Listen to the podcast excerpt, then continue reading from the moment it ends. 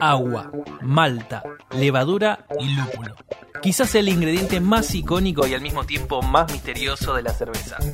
Todos los que amamos a la cerveza, amamos al lúpulo. Nos perfumamos en su aroma y deleitamos en su sabor. Somos lupulados.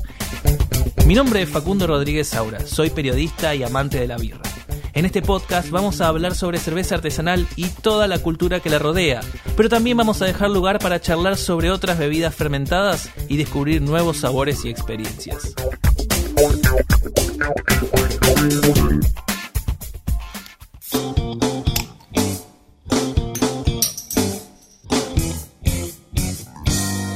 Bienvenidos al primer episodio de Lupulados. Gracias por destapar este podcast. La verdad es que es un placer tenerlos del otro lado escuchando eh, este formato porque vamos a hablar de nuestra pasión que es la cerveza. Sí, tenemos algo en común y eso es hermoso. Vamos a compartir un montón de conversaciones porque la magia de la cerveza tiene que ver con eso, ¿no? Con hermanar personas, con generar ambiente, con conocer o abrirse a experiencias con las que uno no se imaginaba encontrarse.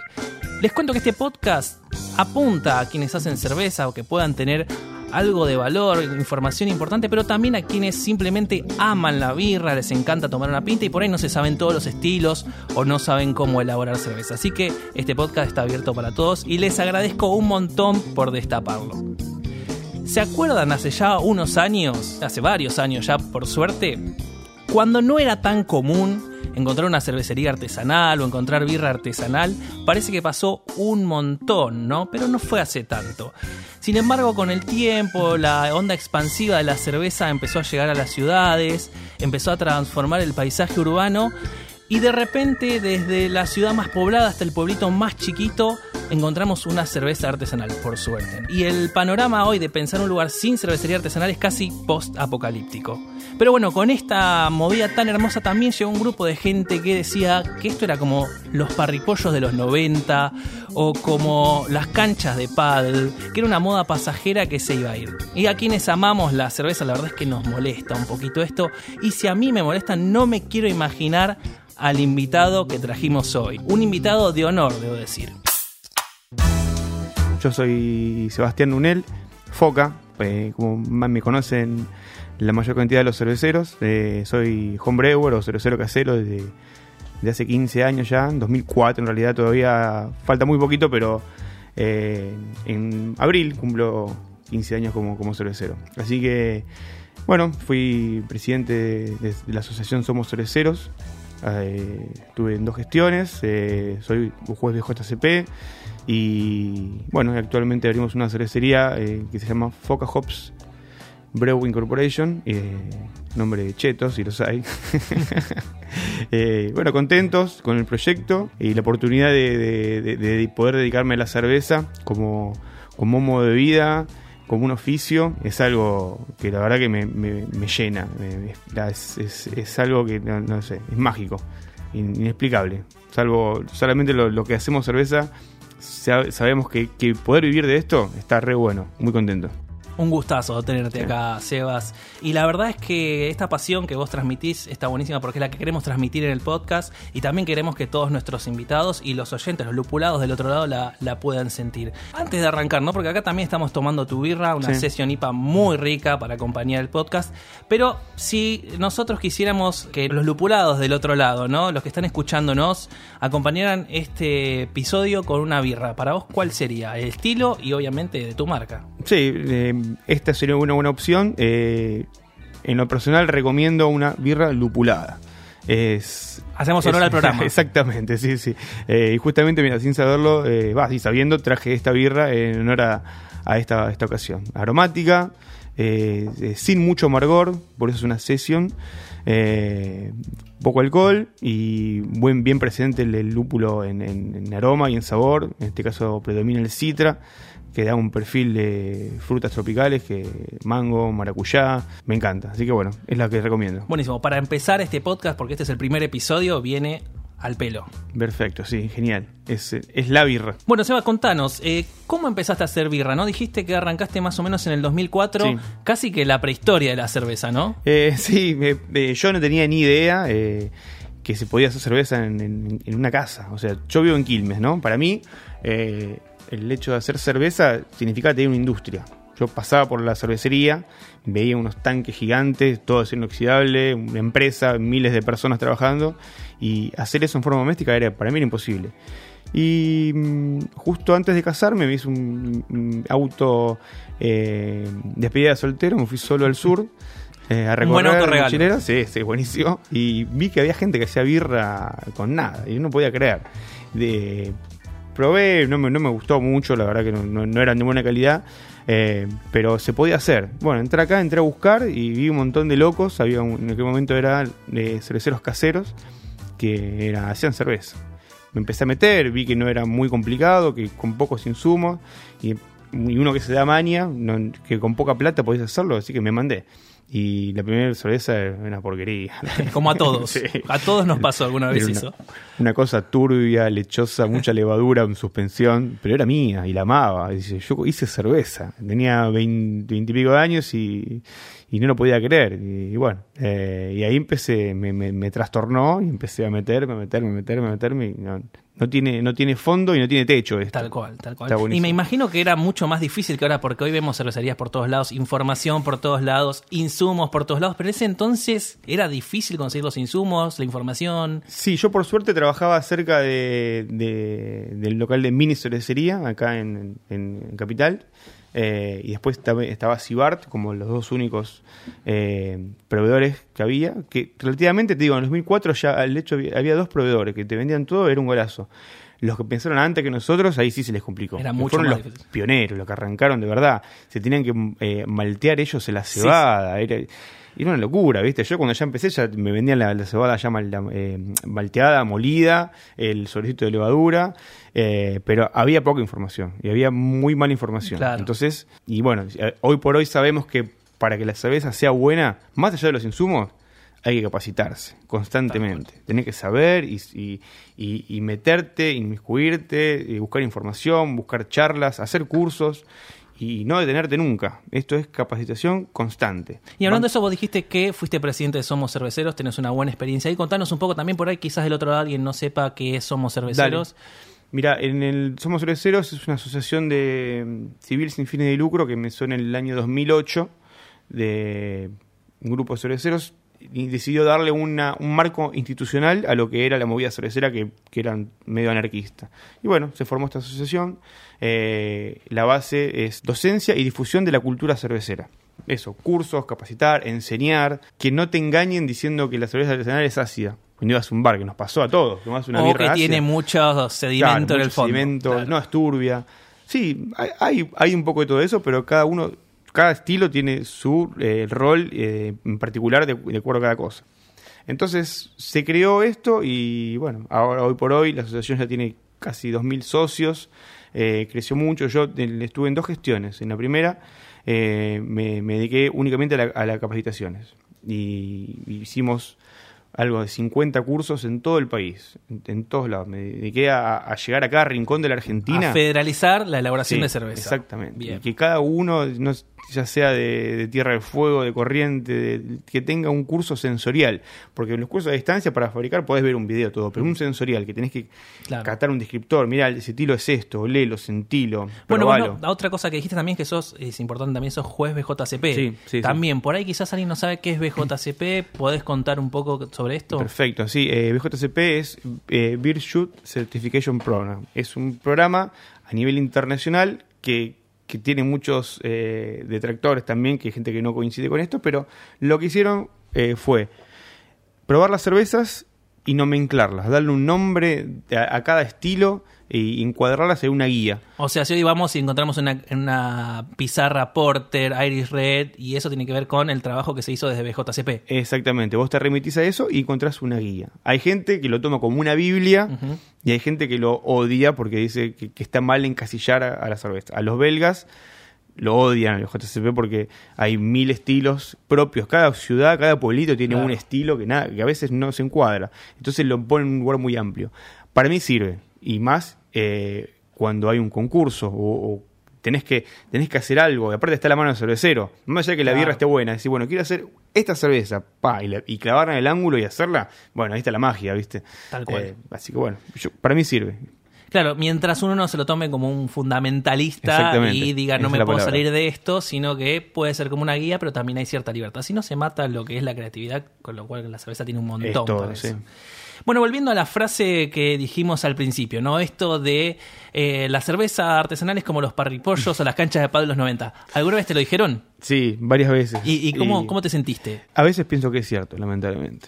Sí, eh, porque así como hay muchos apasionados, como vos me contaste que haces birra en tu casa, yo empecé así, eh, muchos em- empiezan por, por amor y, y por pasión, otros que empiezan por la moneda. Viene ahí y dice, la oportunidad, el oportunismo, el billete, papi tiene plata, me compro una mega fábrica, es lo que dice, ven, agárrense, la el diario Mito Financiero, ven, bueno, empresas en auge, cervecería artesanal, bueno, me pongo una y me hago millonario.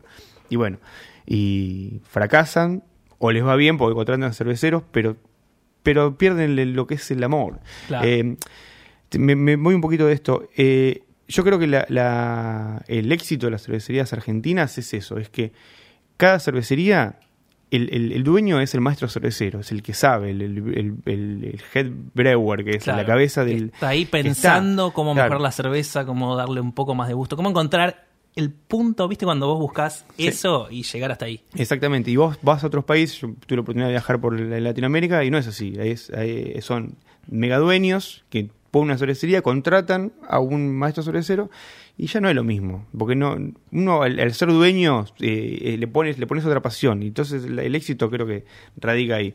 Y bueno, volviendo al tema de los perripollos, eh, hay algunos que, que sí, igual esto llegó para quedarse. eh, mi viejo, cuando empezó, cuando, yo era chiquito, yo tengo 40 años, así que los 80 por ahí, eh, tomaban vino, vino tinto, vino blanco, vino rosado, vino espumante. Y hoy por hoy, eh, tomás Malbec, de Claro. tal año, de tal zona, eh, elegís. Bueno, eso también hubo por un- pasó por una transición y llegó para quedarse. Exactamente. Esto pasa lo mismo.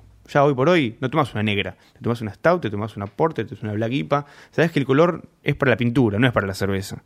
Entonces, eh, todo lo que se hizo desde la asociación y, y- y de- desde BJCP a nivel internacional llegó para, para, para quedarse y culturizar a la gente. Ya el no solamente el cervecero, sino la gente ya conoce de estilos, conoce eh, de, de calidades, no se las puede engañar más porque la cerveza ácida es, es- es la artesanal.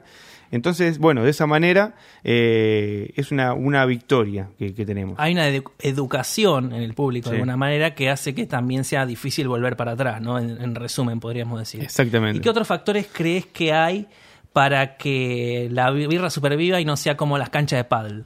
¿Qué crees que puede haber además de esto? Calidad. Calidad, capacitarse. La gente solamente solo la elige. Ya eh, los estilos industriales como, eh, no sé, si lo marcas, total, no sé, no creo que haya problema, pero los Andes o, la Quilmes Stout son horribles. Eh, entonces ya la gente, en la Quilmes Stout la tomas algo dulce, eh, con gusto a, artificial, y tomás una, buena Stout de una cerveza arteri- cervecería artesanal, y encontrar la diferencia. Entonces ya la gente sabe, se educó, probó la buena birra y cuando, cuando quiere volver a tomar eh, de las porquerías industriales que están en el mercado, no la elige. Y dentro de 10 o 20 años, ¿vos cómo te imaginás? Vamos a 10, porque Sí. por ahí 20 es demasiado largo plazo, sobre todo en este país. Pero dentro de 10 años, ¿cómo te imaginas el panorama de la birra acá en Argentina? Eh, exitoso, eh, menos densidad de cervecerías, eh, pero creo que, que- que esto llegó para quedarse, definitivamente. Va a haber una depuración, las, los, los que no, no hacen las cosas bien, lo que lo vieron como una como un tema comercial, van a terminar cayendo y, los que siguen amando, luchándola, le- pasando el, bueno, de, de- hecho ya este invierno fue muy duro, sobrevivieron varios, muchos bares cerraron, cervecerías también, y las que fueron quedando fueron las mejores, y ahora vieron nuevas de vuelta por la temporada y van a caer en el invierno. Es una, Un sube y baja. Sí, un sub y baja horrible, pero bueno, de que llegó para quedarse, no me cae ninguna duda. Y que va a crecer un poco más, sí. Buenísimo. Y habíamos hablado, vos dijiste que era muy importante la capacitación, Mm. la profesionalización, y esto se da desde el lado de los cerveceros, pero también, bueno, esto que estamos hablando, que los consumidores también empiezan a eh, evolucionar el paladar y empiezan a conocer más. Pueden hasta darse cuenta de si una cerveza está bien hecha o no, por ahí sin con, con conocimientos rudimentarios, digamos. ¿Cómo ves que evolucionó este gusto y los conocimientos de la birra desde el lado del consumidor?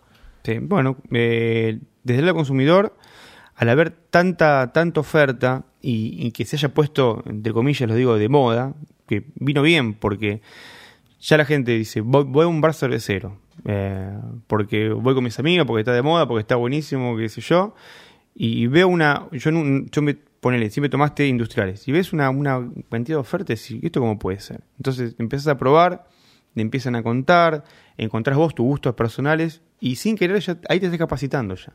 Ya ahí estás aprendiendo, eh, y, es algo que después vos lo vas a terminar eligiendo. Entonces, calidad, elección, listo, ya está, ahí ya, ya es un punto donde el, el- el consumidor va a elegir tal estilo, tal marca de cerveza, porque probó, le gustó y se fue interiorizando y se capacitó de esa manera. Exacto, exacto. ¿Y para vos hay algo más, por ejemplo, que, que diferencia quizás a la cerveza industrial del artesanal? Algo que trasunta, qué sé yo, como esta conversación que estamos teniendo, la gente que está interesada en conocer sobre cerveza, que quizás la, la cerveza industrial apunta más a un consumo, digamos, masivo o en can- mucha cantidad, pero acá es como por ahí hay alguna otra cosa que va más allá de la birra en sí, sino Sí. del compartir este conocimiento, como el objetivo que tiene Somos Cerveceros o como nosotros acá hablando. Sí. Eh, hay, un- hay una, una dicotomía ahí, porque yo- hablando de, la- de las cervezas industriales a nivel acá nacional, sabemos lo que es. Son cervezas no tienen espíritu, te, le ponen chimichurris para darle color, para darle sabor, y la, y la cerveza base es, es, eh, es un jugo medio raro que después, si es tal estilo, le meten agua, si es tal estilo, le meten eh, colores. Y, y las, las industriales a nivel eh, internacional, por ejemplo, una Pa- Paulaner o una Lef, son industriales, o las Fullers, y son birrones, ¿viste?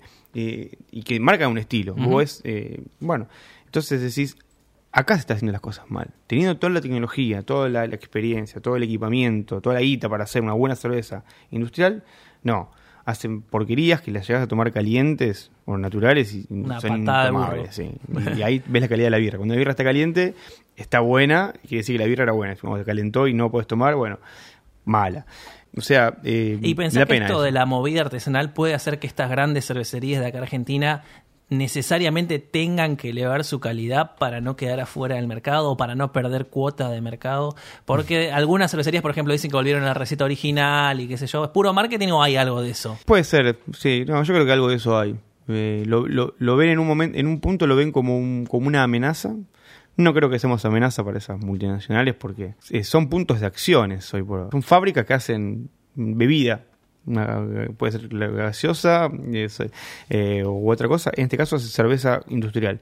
Y venden millones de litros. No les importa, no le hacemos ni sombra. Creo que acá en Argentina creo que es el, el 2-3% del consumo. En Estados Unidos creo que rondaban por el 5%. En Estados Unidos la que más se toma es la Budweiser y acá la, la Quilmes, Brahma y todo el grupo ese.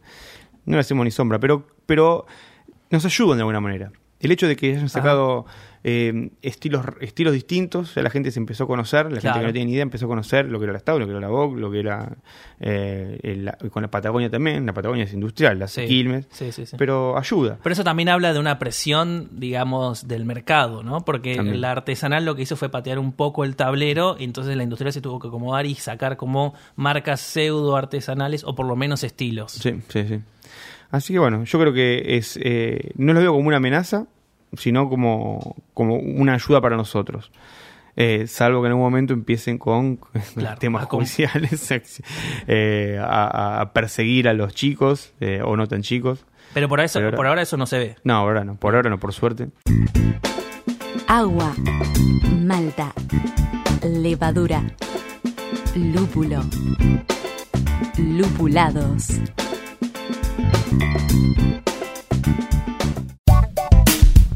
Molicie Bebidas Artesanales mantiene hidratado al equipo de lúpulados con su cerveza e hidromiel. Búscalos en Instagram como arroba Molicie Artesanal. Molicie, suena extraño, sabe increíble. ¿Te interesa comer rico y casero pero ni idea? Seguí a Limón, tapeos saludables y experiencias culinarias. Búscalos en Instagram como arroba limonexperiencias.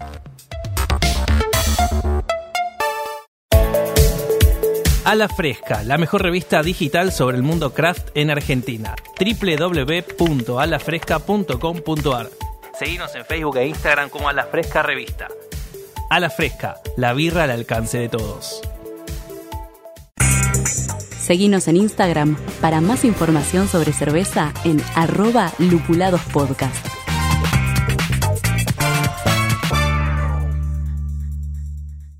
Seguimos charlando con Sebastián Foca Nunel. No se olviden de seguir su birra que está buenísima en Instagram. La encuentran como arroba Foca Hops Brewing.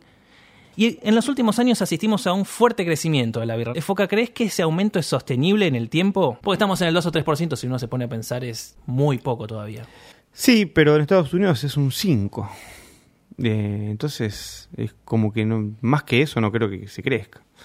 Eh, porque todos sabemos el volumen que se vende y cuando vas a un cumpleaños, lo vemos en, el, en la cotidianidad. Voy a un cumpleaños de, de un amigo y, o de, la hija de un amigo, ponerle un, un, saloncito y hay cerveza en botella. Rara vez hay un artesanal en, en chopera. A veces hay, pero son las menos en relación son más botellas. Y creo que es una, una forma de, de, de, medirlo en, en, lo que tenemos ahí en la mano eh, en la cotidianidad, ¿viste? Así que eh, yo creo que lleguemos al 5% y volver a Estados Unidos, que no es poca cosa, estaríamos bien. Buenísimo. Pero también lo que vemos, por ejemplo, es eh, quizás antes la cerveza artesanal uno la encontraba en bares especializados de alguna manera sobre birra, pero ahora por ahí uno va a un barcito, a una pizzería, a una cafetería, es como que un club en lugares que no era tan común antes. Sí, sí, sí. Eso también es como, ¿te parece que es un indicador del crecimiento? Sí, sí, sí, porque antes cuando uno vendía cerveza, irás a entrar en un bar, tenías que poner todo. El cervecero ponía todo. Ponía la canilla, ponía el frío, ponía el tubo de gas, porque no, no había nada. El bar vendía las botellas. Tenían la heladera de la, de la marca que le puso la, la, sombrilla, la silla y la heladera y vendía esa marca. Llegamos nosotros, los artesanales, y ya, che, mira, tengo esta birra. Bueno, tráeme todo. Se puso de moda eso, o explotó, o la gente empezó a elegir, entonces yo el bar ya tuvo que armarse, espe especializarse en eso, poner una cámara de frío, sus canillas entonces ahora es más sencillo. Los pioneros la remaron. Ahora los que venimos ahora nuevos eh, nos es un poco más sencillo, pero tenemos que diferenciarnos con calidad, con estilos, como te decía, los estilos que estaba haciendo yo, que traje, para, para darle también al, al, al bar una opción nueva y para el consumidor también, que pueda elegir. Claro, porque por ahí también tiene que ver mucho con eso, ¿no? El tema de que quizás un factor de perdurabilidad de la cerveza artesanal sea la posibilidad de innovar con estilos. Exactamente, exactamente, sí. Hoy por hoy la, ya la gente probó todos los estilos y quiere, la gente, me, los bares me dicen, sí, quieren probar, ¿qué hay nuevo? Te piden. O sea, puede ser marca, puede ser eh, calidad, no, calidad siempre lo mejor. Pero puede ser marca, puede ser estilo, eh, presentación, no sé, un montón de factores que, que el, que le gusta la birra quiere probar, quiere probar y quiere probar. Entonces, está bueno poder dar las opciones, ¿no? Sí, esa, esa, dinámica, digamos, uh -huh. que se genera. O sea, por ahí hay consumidores que son más conservadores, que por ahí, bueno, le gusta la Porter, sí. le gusta la Golden, le gusta la Honey y no se mueven de eso. Pero hay otros que por ahí son como más aventureros y les encanta ir y probar la nueva que encuentran sí, con no sé qué. y, y eso también es algo que es imposible para el mercado industrial de abarcar, sí, porque no podría estar cambiando por la lógica comercial y de escala que tiene todo el tiempo los estilos. Sí, sí. Así que es algo también interesante quizás. Para nosotros sí, nos sirve eso. Eh, ¿Y cómo pensás que se explica el fenómeno de la birra artesanal? ¿Por qué la pegó tanto? ¿Por qué la gente se enganchó? ¿Qué es lo que vos sentís que, que pasó ahí? Ni idea, te digo la verdad, no sé, no sé, pero me encanta. Eh, de tanto tiempo eh, haciendo birra y que no haya bares cerveceros eh, especializados, que había dos o tres, estaba los, los íconos, sé yo, estaba eh, en el Bolsón, eh, ¿cómo se llama? Eh, bueno, el camping, quiero decir el Bolsón, del camping Bolsón, eh, eh, Blest, estaba Buller, y eran lugarcitos, íconos. Casi que eran la meca de la cerveza sí, en ese momento, claro. porque no se conseguía en otro que ir lado. ahí a tomar buenas cervezas artesanales. Y los barcitos que abrían, me acuerdo que abrió uno en Quilmes, duró dos meses, cerró porque no iba nadie. Y de golpe empezaron a aparecer, a aparecer, a aparecer. Y es como que eh, yo lo vi muy, muy desde adentro, ¿entendés? Porque yo estaba haciendo, me estaba metido. Y, o sea, me, me- me- estando dentro no pasó por arriba. O sea, no quiero saber lo que lo, ven, lo que lo ven de afuera. Como, Claro. como fue. No, no, no puedo estar. No, no sé eso cómo pasó. Pero Sí, porque fue como una, una onda expansiva. Sí. En un momento había una, dos y de repente empezaste a encontrar cervezas, Sí. cervecerías en todos lados. sí, hamburguesería, cervecería, Tal explotó. Y en cuanto a la experiencia, bueno, un poco hablaste, ¿no? En Estados Unidos ronda el 5%, más o menos, ¿sabés cómo es la experiencia allá o en Europa? No, la verdad que mucho no, no conozco. Eh, eh, sé que eh, son mucho más eh, grandes y, y profesionales que, que acá. O sea, cualquier cervecería tiene, tiene todo lo mejor. eh, y, pero bueno, a la vez son muy artesanales, ¿viste? Pero Ellos- también allá empezó como antes de lo sí, que hace, acá. hace 30 años atrás. Con lo cual ahí también por ahí tenemos un dato de por qué puede perdurar. Si en Sí. Estados Unidos empezó hace Claro, 30 claro, sí, sí. años, Siempre- siempre nosotros hace cuánto. espejo. Y acá han empezado a ponerle eh, 20 años, empezó a hacerse mm, ya algunos. Y eh, bueno, hoy estamos en- de, de esos ponerle 100 a 12.000. Claro, Bien. hay una diferencia. Eh, sí, y- pero cuando vino eh, Charlie Papazian, que es un- uno de los eh, primeros cerveceros de Estados Unidos que empezó con la revolución cervecera allá, en los años 70, que vio libros. Cuando vino acá en el 2014, que lo trajimos para el Festival de, de Paraná, se le gustó porque ve- veía la revolución de hace 30 años que estaban ellos ya, o 40, de los años 70, eh, la, la vio reflejada acá. O sea, fue Estaba como- viendo la eclosión. Sí, fue como viajar en el tiempo. Claro, O sea, sí, sí. una locura, pero le, le encantó. Y después vino más veces y se, se- se entusiasmó mucho con, con- con nuestro país. Pero, y bueno, es, es la realidad, el atraso. Y bueno, y a, a la vez, Brasil empezó mucho después que nosotros, pero avanzó mucho más. Que pasa que es otro mercado también, Otro mucho mercado. más grande. Sí. ¿Y en Europa tenés idea de, de cómo es la cosa? Ah, Un un poco en, España. En Ujú. España tengo conocimiento, de, está eh, Boris de Mesones y Raúl Tejerina, que son de la Universidad de Alicante, que te hacen eh, un curso de a distancia de, de- de- de expertos en cerveza, sería, no me acuerdo cómo es el, título de la, de la carrera, que de hecho vinieron el año pasado acá a darlo en Argentina, eh, por intermedio de Somos Cerveceros, hicimos una especie de convenio y vinieron. Es muy profesional el curso, pero es, creo que es- no, no explota tanto como acá. Acá, acá es, eh, a nivel, es muy masivo acá. Acá es terrible. Allá, allá todavía toman Estrella de Galicia, que la tienen igual a mejor, ¿viste? Te hablo de, de España. Claro, España. Eh, Pasa que allá también en Europa, ¿no? hablando por ahí más a nivel regional del continente, también tienen mucha tradición. O sea, Olvidate. Alemania, Austria, República Checa. eso es terrible, sí, sí. que, que es también como que pesa mucho seguramente. sí, eso. sí. Pero como que ya lo tienen incorporadísimo. eh, Es como el ABC, para ellos la cerveza es eso. Yo creo que es como decir, che, hay mucha gente que toma mate en Argentina. Claro, exactamente. y acá todos hicieron cerveza, o toman cerveza, o tienen una cervecería cerca, ¿viste? Qué sé yo. Y bueno, si bien ya hablamos de Brasil a nivel regional, ¿no? ¿Sabés cómo se ubica Argentina en cuanto a elaboración? Sí. ¿Está bien posicionada? Eh, muy bien posicionada. Argentina eh, tiene unos estándares de calidad increíbles. eh, se nota mucho en la- las competencias internacionales. Eh, siempre quedamos primeros o segundos eh, compitiendo con, con Estados Unidos y con, y, con, y con Brasil. Y la verdad que es un orgullo ¿viste? poder contar con, con- siempre representantes de, de primerísimo nivel que siempre se traen medallas, quedan, bueno, quedan- nos deja bien parados a todos, porque la calidad es óptima. Bueno, eso es importante para valorarlo también Sí. cuando consumimos una birra, eh, saber que hay mucho esfuerzo y que a nivel regional estamos bien. No hace falta viajar lejos para encontrar No, no hace falta. Bueno, hablando de este boom de la cerveza, ¿no? Cada vez por ahí encontramos más información, más en bueno, estamos en este podcast recién estrenado, encontramos libros, encontramos eventos sobre cerveza que excede un poco a, lo que es en sí el consumo de la birra.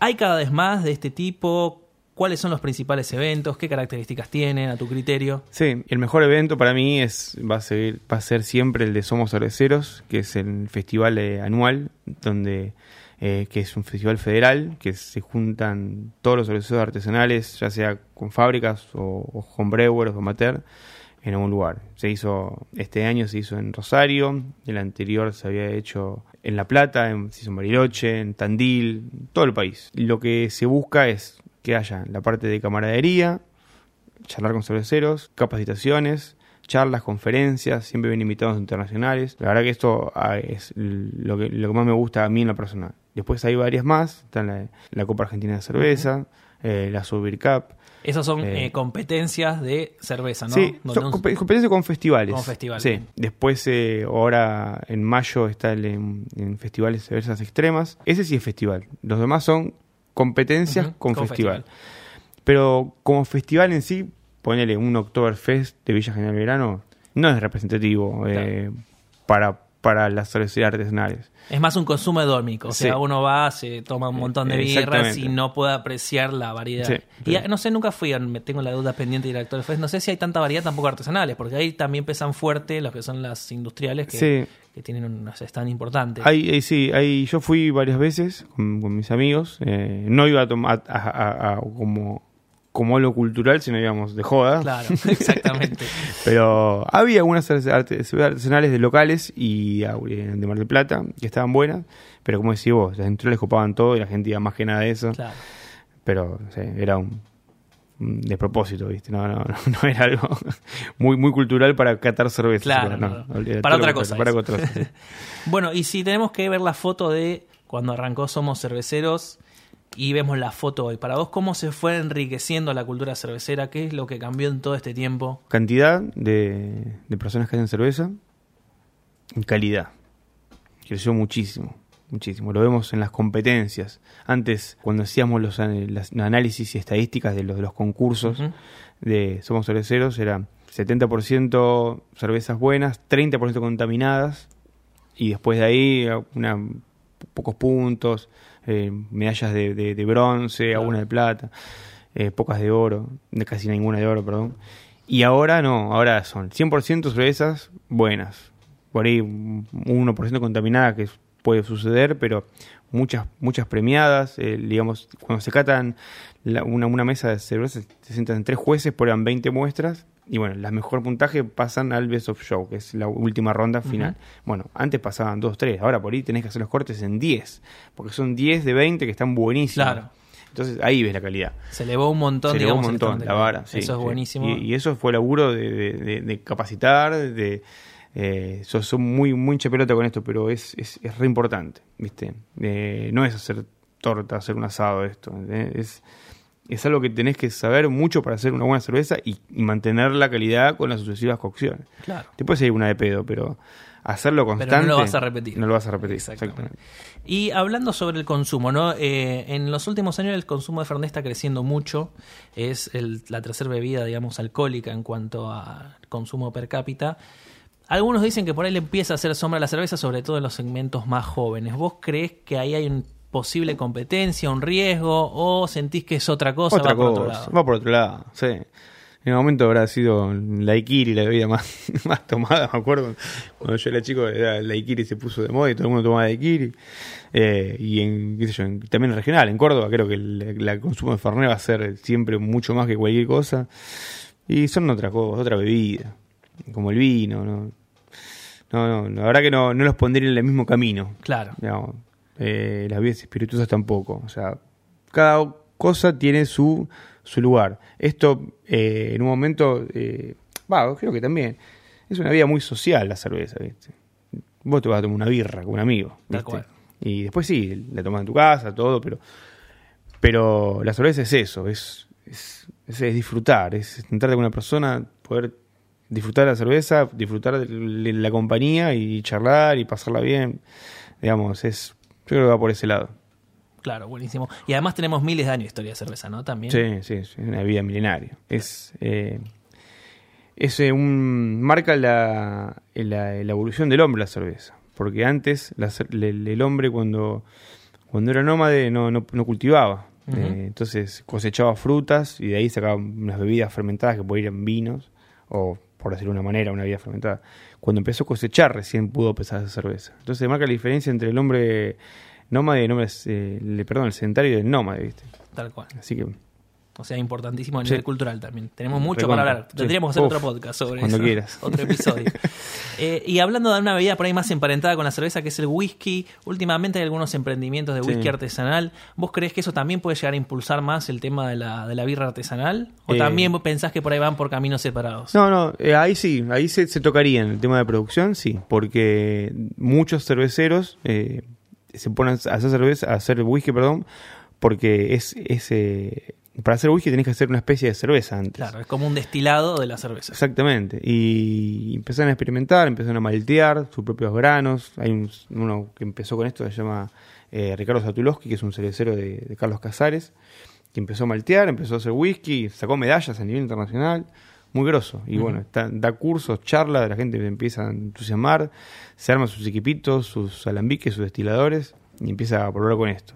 Eh, pero ahí, ahí sí, ahí lo veo más, un poquito más hermanado. Claro. Eh, no, no lo veo ni. Ahí van. En el caso de producción, sí van por el mismo camino. Se sí. van, van más, más en paralelo. sí, sí, sí. ¿Y vos crees que la Argentina ya alcanzó su punto más alto de la birra? Un poco ya charlamos, ¿no? Pero hay camino todavía para subir. Falta, falta, falta. falta. Tenemos Sí, bastante Sí, recorrido. sí, sí. Entonces, para cerrar, digamos, ¿tenemos birra para rato artesanal? Olvídate.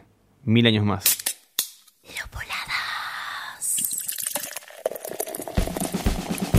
Bueno, agradecemos muchísimo la presencia acá de Sebastián Foca Nuner. La verdad es que una entrevista de lujo. Y obviamente pueden seguir a su cervecería, ¿no? Que él dijo que estuvo presentando la marca, que acá trajo unos estilos que están riquísimos. En Instagram lo pueden encontrar como arroba Foca Hops y en Facebook búsquenlo como Foca Hops Brewing Company. También queremos agradecer a Radio en Casa, a Nico que estuvo operando este programa. Nos sentimos muy cómodos acá, podemos tomar birra, así que eh, no podemos quejarnos. La producción impecable de Julieta Césare. Y no se olviden, mi nombre es Facundo Rodríguez Aura. Si quieren ver más cosas sobre también pueden encontrarme en Instagram como arroba soy maltaman. Y también no se olviden de seguir a Lupulados Podcast en Instagram. Los espero en el próximo episodio para seguir compartiendo la pasión por la birra.